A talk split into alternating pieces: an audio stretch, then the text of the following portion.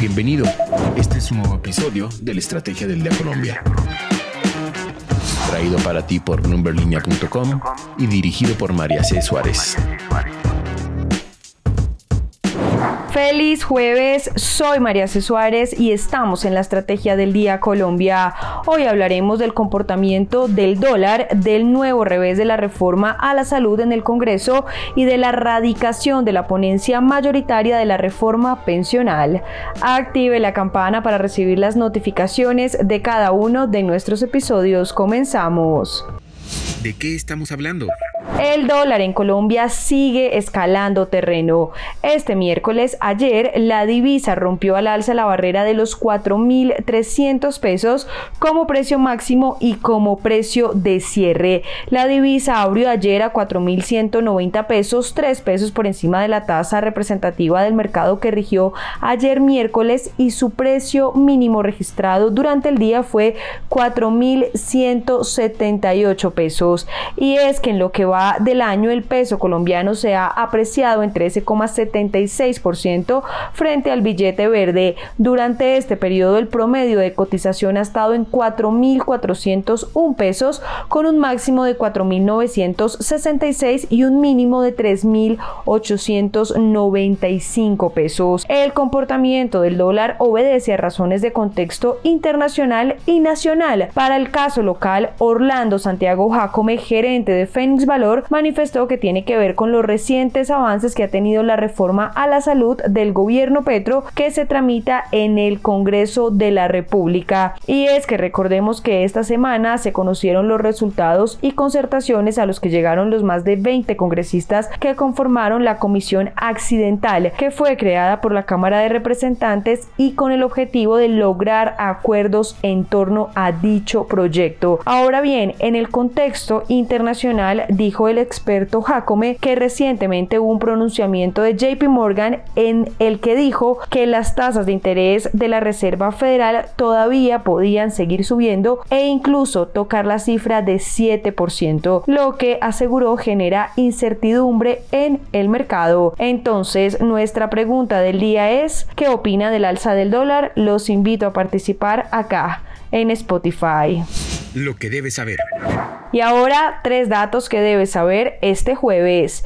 El primero, en un acto de excusas públicas por las ejecuciones extrajudiciales de jóvenes en Bogotá y Suacha, el ministro de Defensa Iván Velázquez pidió perdón. Estas fueron sus palabras. Comprometidos con la verdad y con la justicia.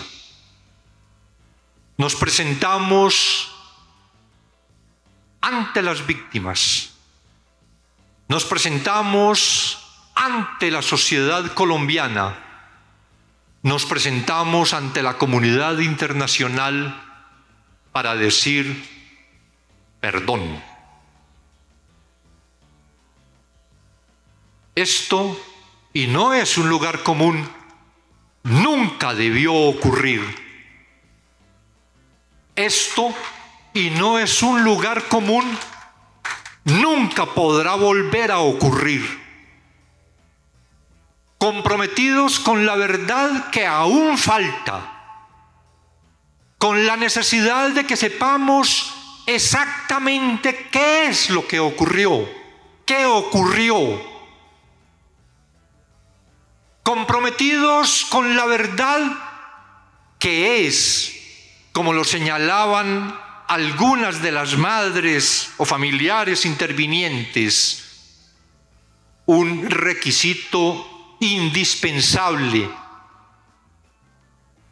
para la reconciliación, para el perdón el segundo, la ministra del Trabajo Gloria Inés Ramírez radicó en el Senado de la República la ponencia mayoritaria para iniciar el segundo debate de la reforma pensional. La ponencia contiene 94 artículos y en ellos se mantiene el sistema de pilares, el fondo de ahorro con el único fin de utilizar los recursos para pagar las mesadas y las cotizaciones hasta por tres salarios mínimos serían administradas por Colpensiones y el restante pasaría a los fondos privados de pensiones. Esto dijo al respecto la ministra del Trabajo. Bueno, le queremos decir a los colombianos y colombianas que hoy se han surtido la, justamente la erradicación de la ponencia mayoritaria, que está firmada por cinco senadores de la República después de un trabajo técnico fuerte, juicioso y sobre todo con los estudios actuariales de respaldo. Esta ponencia mayoritaria es la que el gobierno del cambio estará apoyando desde luego y queremos decir que da toda la tranquilidad para que Colombia siga avanzando hacia un país de derechos. Y el tercero, la Superintendencia de Sociedades formuló pliego de cargos en contra de la empresa promotora Equilátero SAS por la presunta responsabilidad administrativa en el aparente incumplimiento de las disposiciones establecidas en el capítulo 10 de la Circular Básica Jurídica. Lo anterior relacionado al régimen de autocontrol y gestión del riesgo integral y reporte de operaciones sospechosas SAGRILAF. Pues de comprobarse el presunto incumplimiento, esta superintendencia podrá imponer multas de hasta 200 salarios mínimos legales mensuales vigentes por cada cargo formulado. El negocio de la semana. La reforma a la salud del gobierno Petro sufrió un nuevo revés. A pesar de estar agendado para este miércoles para ayer el segundo debate del proyecto, la discusión se aplazó hasta el próximo lunes 9 de octubre a la una de la tarde. Las casi cuatro horas que duró la sesión en la Cámara de Representantes en plenaria estuvieron dedicadas en su mayoría a discutir el proyecto de cannabis de uso adulto que también se encuentra en trámite en el legislativo. La agenda no pudo continuar porque varios congresistas se retiraron del recinto, por lo que no había quórum para continuar debatiendo. Así las cosas, Andrés Calle, presidente de la Cámara de Representantes, indicó que agradecía a todos los presentes, pero que la sesión se levantaba y se convocaba nuevamente para la próxima semana. Lo anterior sucede luego de que la comisión accidental creada bajo resolución expedida por la Cámara de Representantes y conformada por más de 20 congresistas, presentara el informe de acuerdos a los que llegó tras analizar el proyecto y sus proposiciones. Al respecto, Andrés Forero, representante a la Cámara por el Centro Democrático, indicó que finalizó esta comisión accidental de la reforma a la salud y que no hubo cambios de fondo, solo cosméticos. Se mantiene periodo de transición inviable, el estatismo avanza y abren la puerta al agotamiento anticipado de recursos. La salud de los colombianos está en manos del Partido Liberal y la U. Esto dijo el congresista.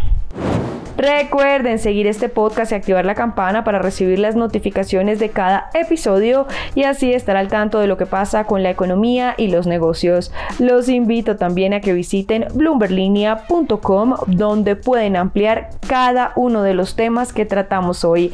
No olviden que acá está la información independiente que une a América Latina. Nos escuchamos mañana. Esta fue la Estrategia del Día Colombia dirigida por María C. Suárez, producido por Arturo Luna y Daniel Hernández. Que tengas buen día.